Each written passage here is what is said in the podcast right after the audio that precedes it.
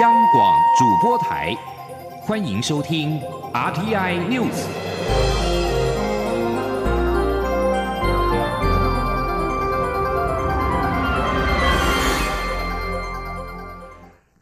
各位好，欢迎收听这节央广主播台提供给您的 RTI News，我是陈子华。中央流行疫情指挥中心在今天宣布，台湾在今天并没有新增 COVID-19 武汉肺炎的确诊病例。这不仅是五天零确诊，更是连续十八天没有本土的病例。台湾确诊数仍是维持在四百二十九例，而国内武汉肺炎疫情趋于平缓。中央流行疫情指挥中心指挥官陈时中在今天表示，为了兼顾防疫跟民众的生活品质，在近期将会先从体育、文化、餐饮等面向先行松绑，鼓励民众例行防疫新生活运动，落实防疫之余也能够放松享受生活。记者江昭伦的报道。随着疫情趋缓，为了让民众逐步回归正常生活，指挥中心指挥官陈时中三十号宣布，近期将启动防疫新生活运动。希望在民众守好个人防线，包括养成勤洗手，以及如无法保持社交距离或搭乘大众交通工具时应佩戴口罩的卫生习惯下，可以放宽参与各项活动。陈时中指出，初步松绑将会从观赏户外形态的体育赛事及艺文表演，以及餐饮等面向先行开放。相关实施细节和时间，近期将邀集相关部会讨论后，就会对外公布。陈时中说：“那目前最基本的大的方向，哈，这也大概会从。”哦，比较那个体育的活活动，哦或者文化，哦那更重要一个也是非常困难的一个，就是我们大家一个餐饮的文化。那怎么样能够建立一个哈比较安全又好的一个，哦餐饮的文化？哈，那我们要一起来努力。好，那我们也会跟各个相关团体哈来做相关的讨论。陈时中指出，国内的疫情趋缓，社区传播几率越来越小，民众的生活可以轻松，但不能松懈。指挥中心推动防疫新生活运动，就是要建立最后一道个人防线，将传染几率降到最低。陈时中强调，防疫要做好，需要全民一起建立卫生习惯，距离恢复正常生活就会更进一步。此外，配合五一连假到来，中央流行疫情指挥中心也公布 COVID-19 疫情期间民众假期生活防疫指引，提供民众在享受假期的同时有所遵循，持续保持个人卫生习惯。相关指引包括落实勤洗手。外出活动时应以白天为佳，并以开放且人潮不拥挤的地方为首选。同时维持室内一点五公尺、室外一公尺以上的社交距离。若无法维持，应佩戴口罩。另外，也需留意自身及亲友健康。如果出现发烧或呼吸道症状，应佩戴口罩，不要外出。如需就医，不要搭乘大众交通工具，以降低疫情风险。中国电台记者张超伦台北采访报道。而中央流行疫情指挥中心在今天也收到了蔡英文总统特别送来，上面写有“台湾 can help” 的陶杯。指挥中心也发挥了巧思，在杯盖上面贴上了阿拉伯数字的零。由陈时中带领其他四位的防疫官员，用轻松的方式来呈现五零的成果。而至于海军登木舰队爆发武汉肺炎群聚事件，陈时中表示，从初步的检验结果来看，情况是乐观的。行政院主计总处在今天公布了第一季经济成长率，概估为百分之一点五四，这创下二零一六年第二季以来的低点。据总处分析，由于受到了武汉肺炎疫情的影响，国人减少外出消费以及休闲旅游活动，使得民间消费不如预期，是这次下修的主要原因。记者杨文军的报道。主机总处三十号公布第一季经济成长率，概估为百分之一点五四，创二零一六年第二季以来约十六季来的低点，较二月预测数下修零点二六个百分点。经季节调整后，对上季成长率衰退百分之一点五一，折算年率为负百分之五点九一，创二零零八年第四季来的低点。主机总处分析，受到武汉肺炎疫情影响，全球需求萎缩，原物料价格急跌。但国内因疫情相对和缓，加上半导体及资通与视听产品产能大幅扩增，进出口数据都较二月预测数好。不过，因为来台及出国人次都衰退超过五成，导致服务输出及输入都呈负成长。在内需方面，由于国人减少外出消费及休闲旅游活动，包括餐饮业营业额、住宿消费、交通运输等均呈锐减，使得民间消费不如预期，从二月预测的百分之零点七五下修至负百分之零点九七，是金融海啸后首次衰退。不过，主机总处也指出，这波也可以看到宅经济大为盛行。电子购物及邮购营业额年增百分之十六点五二，创二零一五年有调查数据来的新高。还有电商及外送平台蓬勃发展，电玩游戏消费扩增等效应。专门委员黄伟杰说：“其实四 G 的传输量在第一季是增加的，在前两个月的时候大概成长了百分之三十五点一六啊，所以从。”数据的传输量，还有电玩游戏上市柜成长百分之八点二，这些数据来看，基本上就是在有好有坏。主席总处也坦言，二月预测全年经济成长百分之二点三七时，是预估疫情约扩散三个月，但现在看来应该更长，五月会再呈现相关数据。中央广播电台记者杨文君台北采访报道。接下来我们来看台北股汇市在今天的表现情形。台北股市在今天是上演了股汇双涨的行情，加权股价指数是大涨了两百一十九点，收在一万零九百九十二点，涨幅为百分之二点零四。而至于在汇市方面，新台币兑换美元汇价创近两年的新高价，是收在二十九点八零二元兑换一美元，是晋阳了一点四九角。为了协助受到疫情冲击的劳工，劳动部每人新台币十万元的劳工纾困贷款在今天开办。劳动部次长林明玉在行政院表示，截止到中午为止的统计，有两万五千七百三十九件线上申办纾困贷款，一千两百零七件是临柜申办。他预估在今天总申请数可以突破五万。记者王维婷的报道。不少劳工因为疫情导致生计困顿，劳动部框列新台币五百亿元的预算，提供五十万名劳工每人十万元的劳工纾困贷款。三十号银行开办第一天，申请情况踊跃。劳动部次长林明玉三十号下午在行政院纾困记者会上表示，到今天中午各银行端的回报，线上和临柜申办劳工纾困贷款的民众将近两万七千人，预估今天申办总人数会超过五万。林明玉说：“从早上九点开始，银行开门，啊，有各地的分行回报哈，呃，目前到今天的中午，银行中午是没有休息。”总共透过线上申贷的有两万五千七百三十九件，那临柜办理的有一千两百零七件，总共到今天中午十二点以前是两万六千九百四十六件。之前传出劳动部将再增加四十万名申请名额，李明玉表示，今天是劳工纾困贷款开办首日，将观察未来几天的申请情况，如果劳工确实有需求，就会放宽名额。政务委员龚明鑫也表示，下周将评估是否增加申办名额。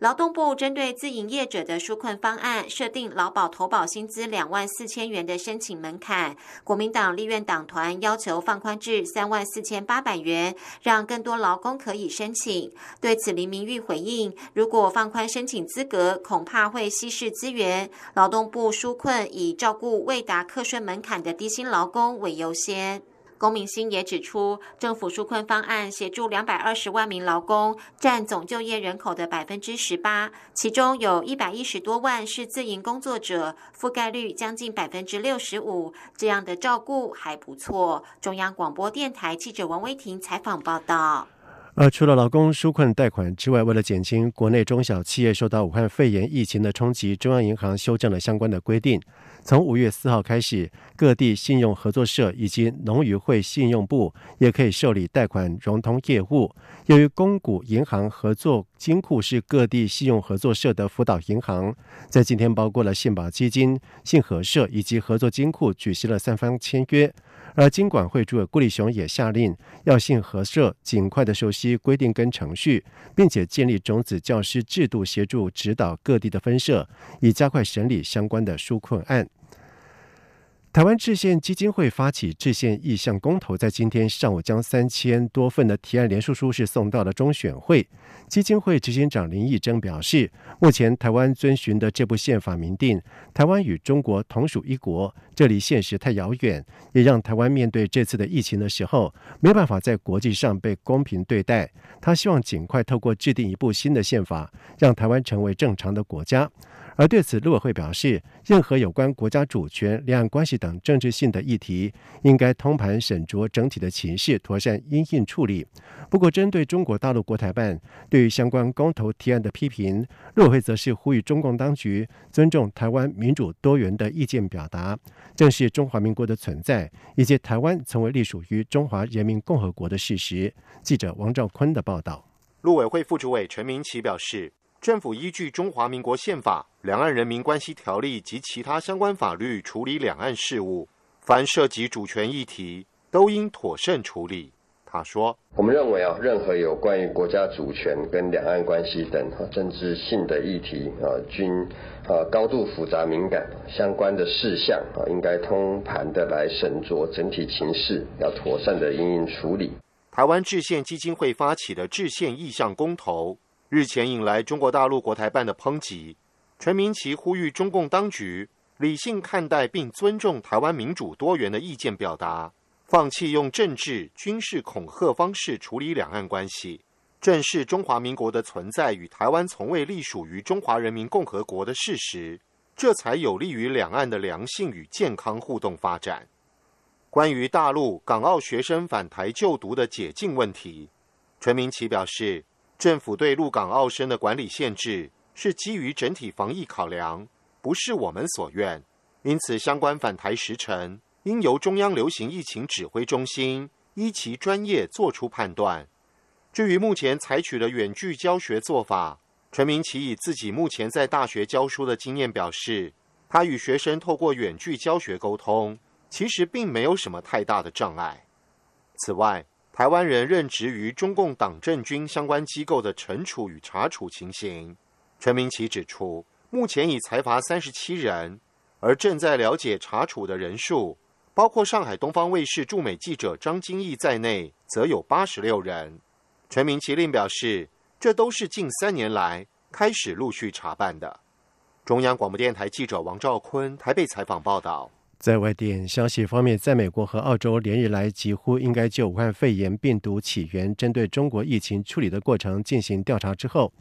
英国跟德国驻美大使在二十九号也同时呼应这项说法，认为虽然国际携手合作对抗疫情是首要的任务，但是在疫情过后对病毒起源展开调查是有其必要，同时也同意必须要求世界卫生组织 WHO 得进行必要的改革。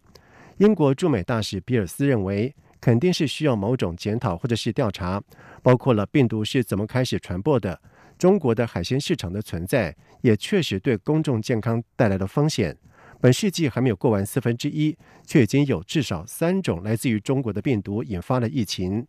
而德国驻美大使哈伯则是表示，我们必须要查清楚为什么会引起大流行，必须要有透明度。得到关于这个病毒的知识跟资讯，未来才能够应对未来类似的挑战。此外，对于 WHO，皮尔斯也认为，从英国政府的立场来看，WHO 的确需要改革。我们都是希望能够从错误当中学习，在未来能够做得更好。利比亚军事强人哈夫塔在二十九号表示，他的军队将会为了穆斯林斋戒月停止敌对的军事行动。而在此之前，国际社会呼吁饱受战火摧残的利比亚能够停火。哈夫塔的竞争对手也是受到联合国认可的全国团结政府，尚未对此作出回应。而根据法新社记者的报道指出，在哈夫塔阵营宣布这项消息之后，在首都迪利波里市区仍可以听到爆炸声。哈夫塔的发言人表示，在斋戒月期间停火的决定是回应来自友好国家的呼吁。而利比亚在四月二十四号进入穆斯林的圣月斋戒月，他并且警告说，任何全国团结政府的违法行动将会受到立即跟严厉的回应。而联合国以及欧盟和数个国家在上个礼拜呼吁双方在斋戒月的时候放下武器。而自从哈夫塔在去年四月发动攻势夺取迪利波利以来，哈夫塔部队和全国团结政府之间的几次停火协议，都因为双方的互相指责对方违反了协议而告吹。而自从二零一一年利比亚的长期独裁者格达费倒台之后，并且遭到枪毙，这个石油资源丰富的北非国家是一直处于混乱之中。以上新闻由陈子华编辑播报，这里是中央广播电台台湾之音。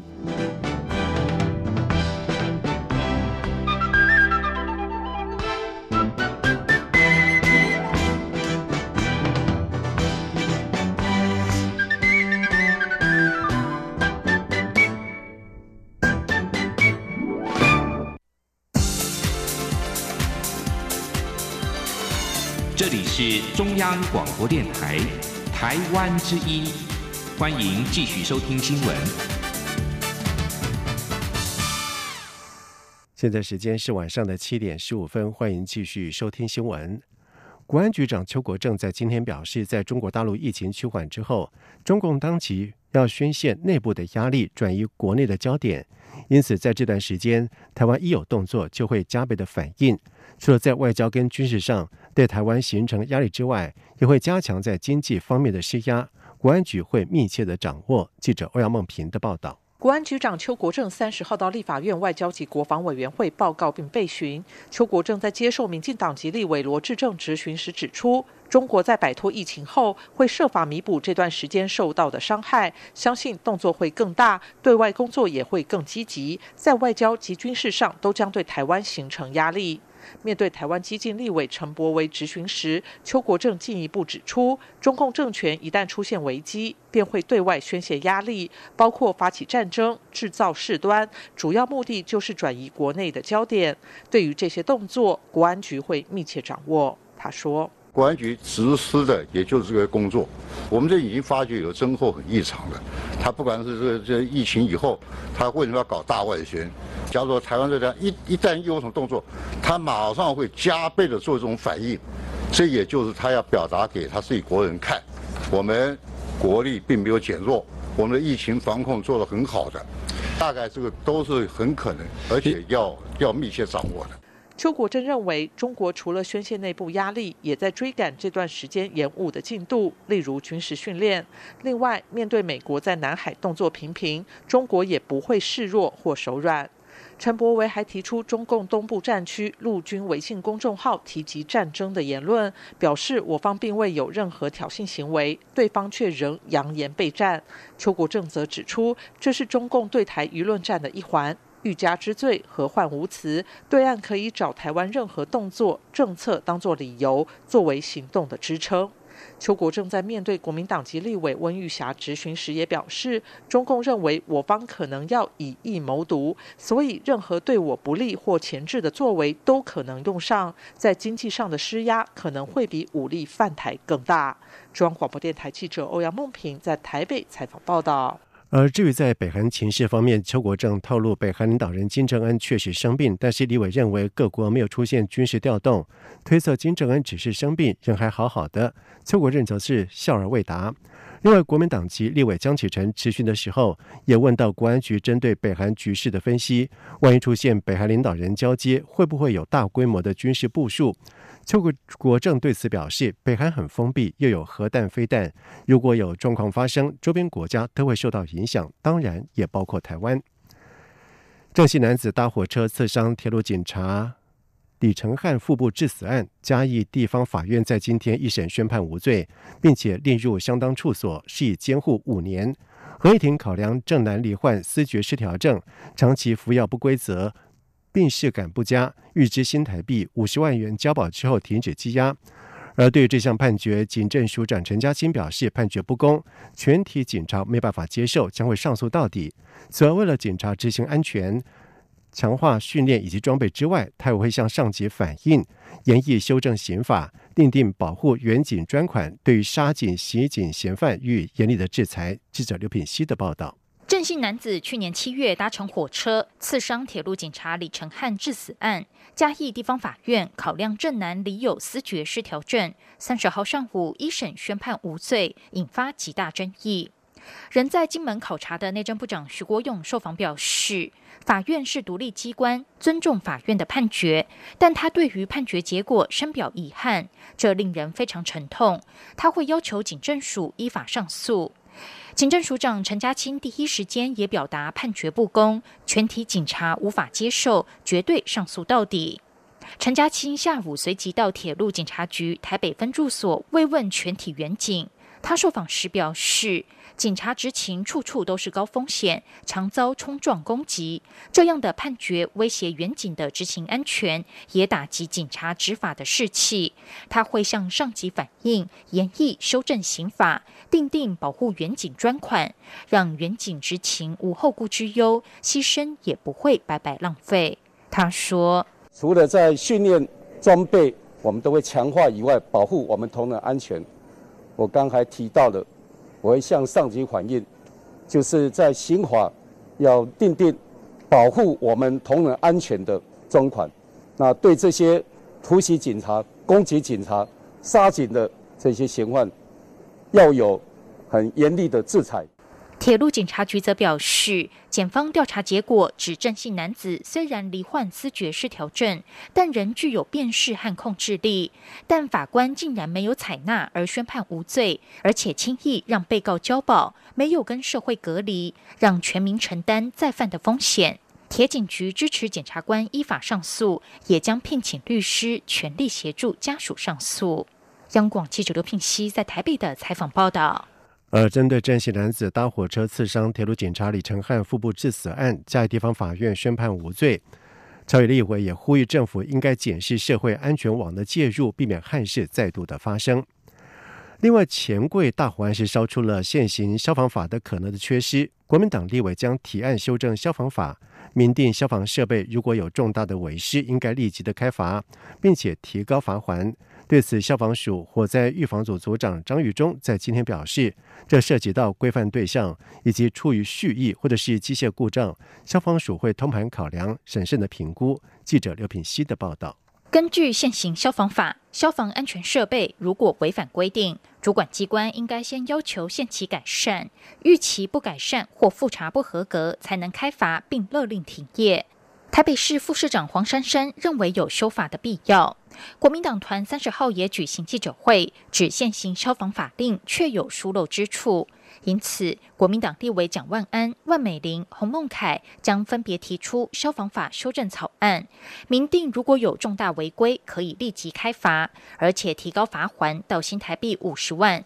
此外，也新增包商等管理权人必须维持消防安全设备及火灾警报器正常运作的相关问责条款，并将致人于死的最低刑责从一年调高为三年，导致重伤的刑度则从三个月增加到一年，以提高贺阻效果。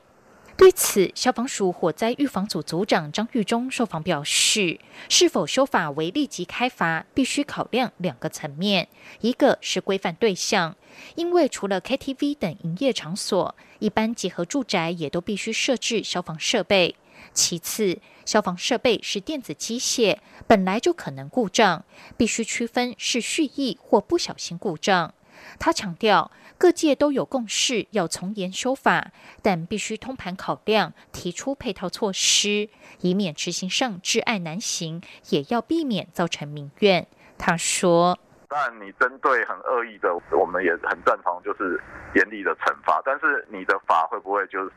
会不会有没有可能伤及无辜？这个也是我们要去做考量，所以我们才说这个可能我们要去，即使要修，也是要针对整个条文去做思考，跟在在。”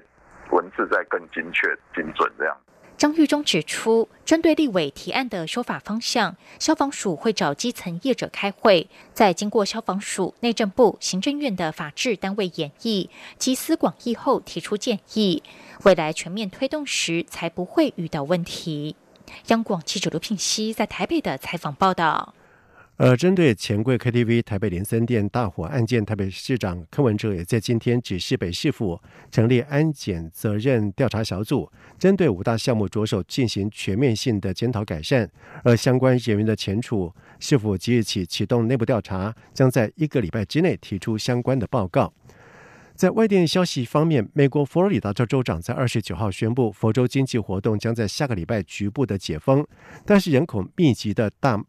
迈阿密地区维持禁令不变，佛州是全美最晚宣布封城的其中一州。美国目前大约有十二州放宽商业活动的限制，佛州也在其中。但是这些州没有依照白宫十六号方针建议扩大裁减，也没有采行其他的防护措施。而根据佛州州长迪尚特第一阶段的计划，零售商家以及餐厅在五月四号就可以开放顾客进入到餐厅里面，但是室内客的容量是百分之二十五。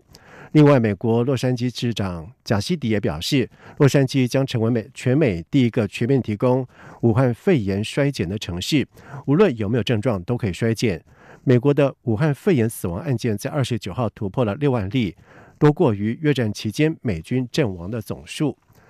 另外，在封城情况之下，人们的焦虑感可能会飙升。但是，一份在二十九号公布的研究发现，美国人却因此享有更多的时间跟伴侣和小孩相处，也可以重新找回自己跟兴趣跟追求创意。美国南加州大学调查发现，在封城防疫期间，美国人特别想念拜访亲友、在餐厅吃饭以及到实体店购买的时光，但是也惊人的步伐调整了他们原有的习惯。这份调查访问了全美一千名线上受访者，了解关于疫情爆发以来人们的生活改变。大约有百分之六十一的人感到更为焦虑，同时有超过三分之一的人表示，自从疫情开始之后，他们更为孤独。而尽管有这些负面的影响，百分之三十五的受访者表示，他们和配偶以及伴侣的关系变得更好，而将近一半的父亲则是表示和孩子之间的关系改善了。同时，报告也表示，也许是因为超过了百分之八十的父母对于孩子就寝看时间、看电视、打电动的时间规定是变得更为的宽松。接下来进行今天的前进新南向，前进新南向。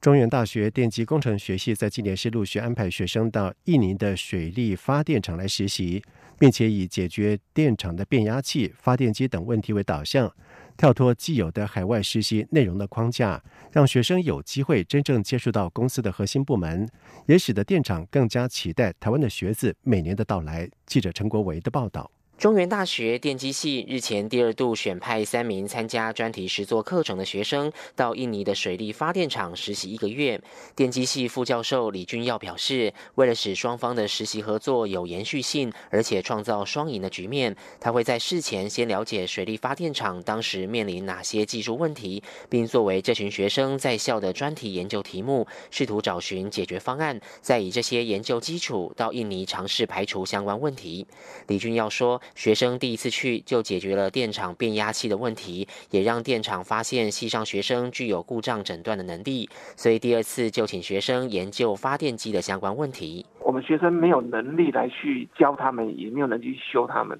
而是我们是希望说跳脱以往那种实习哈，就是送送公文、扫扫地啦哈、印印东西啊哈的这种模式，我们希望能够进入到他们的核心部门哦，然后学他们的一些技术啊。他们做事情的方法啦哈。李军要强调，这样的实习模式其实在台湾也能做，但国内相关单位的技术已经相当纯熟，学生能参与的事情不多。而印尼那边刚起步，彼此刚好能相互交流。学生沈文豪表示，这趟海外实习使他们更了解水力发电机组的构造及运作模式，并透过量测设备截取发电机及变压器的电流讯号，学到电机设备故障诊断的技术。另一方面，也体验了印尼的办公室文化，这些难得的经验都将使他们未来进入职场能对自己更有信心。李俊耀提到，原本计划七月要再派学生第三次到印尼的水利发电厂实习，但受到武汉肺炎疫情的影响，应该会延至九到十二月，或到明年寒假再前往。中央广播电台记者陈国伟台北采访报道。金管会公布全体国营在新南向十八国第一季税前获利为新台币二十六点七亿元，年减百分之十五点二三，主要是新加坡国营获利减少最多，大幅衰退了百分之七十二所致。武汉肺炎疫情爆发以来，新加坡确诊人数是居高不下。银行人士分析，新加坡表现向来不错，但是疫情冲击到当地的经济，企业营收也连带受到影响。国营在新加坡。授信踩雷风险升高，进一步导致了获利衰退。金管局银行局在二十八号公布，截止到今年三月底为止，全体国营在新南向十八国税前获利是二十六点七亿元，较去年同期的三十一点五亿元减少了四点八亿元。而银行局主任秘书童振章也强调，新南向其他十六国都是成长状况，而全体国营在新南向十八国手机获利表现最好的前三大国家分别是柬埔寨、越南跟澳洲。以上新闻由陈子华编辑播报，这里是中央广播电台台湾之音。